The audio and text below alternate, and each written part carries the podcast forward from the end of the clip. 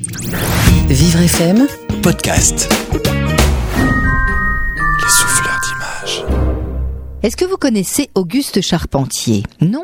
Il a étudié sous la direction de Jean-Auguste Dominique Ingres et de François Gérard à l'école des beaux-arts de Paris. Il expose pour la première fois au Salon de Paris. On est en 1833. Il acquiert assez rapidement une renommée en tant que portraitiste et peint de nombreuses célébrités du Second Empire comme Georges Sand qui nous intéresse de très près aujourd'hui. Il y avait aussi Rachel, Alexandre Dumas ou encore l'actrice Marie de la Porte. C'est au printemps 1838 à l'époque de grands changements dans la vie de Georges Sand, qui vient d'officialiser sa liaison avec Frédéric Chopin, qu'Auguste Charpentier l'a peint à Nohant. À l'origine rectangulaire, ce tableau a été découpé pour devenir ovale, privant le visiteur de la main de l'écrivain, reposant sur une chaise. On s'approche quand même du portrait de Georges Sand. C'est à une huile sur toile d'une hauteur de 180 cm et d'une largeur de 229 cm à laquelle nous faisons face. Sur un fond vert bronze, sombre, Georges Sand en buste nous regarde. Sa chevelure noire abondante encadre son visage à la peau blanche.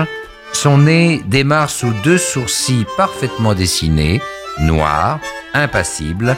Sa pointe brille légèrement. La bouche est fermée, mutique. Elle est habillée tout de noir.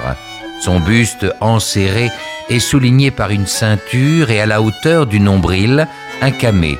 Ce camé, visible au musée, est appelé camé aux trois visages. La seule note de couleur vive est apportée par les fleurs accrochées à sa chevelure sur son oreille gauche. Edelweiss et coquelicot dont les feuilles vertes rappellent le fond du tableau. Dans l'échancrure de son décolleté, une croix richement ornée, tenue par un ruban de dentelle, est posée sur sa poitrine. Vous savez ce que disait l'auteur? J'éprouve un impérieux besoin de n'appartenir à personne. C'est le moment de se recueillir, de n'obéir qu'à son sentiment individuel, d'échapper à l'ivresse collective et d'exprimer ce qu'on a en soi en s'isolant de toute influence extérieure du moment. Georges Sand, femme libre, indépendante, engagée, féministe, journaliste, romancière et muse. Ses contemporains n'étaient pas tout à fait d'accord sur sa beauté, mais ses yeux faisaient l'unanimité.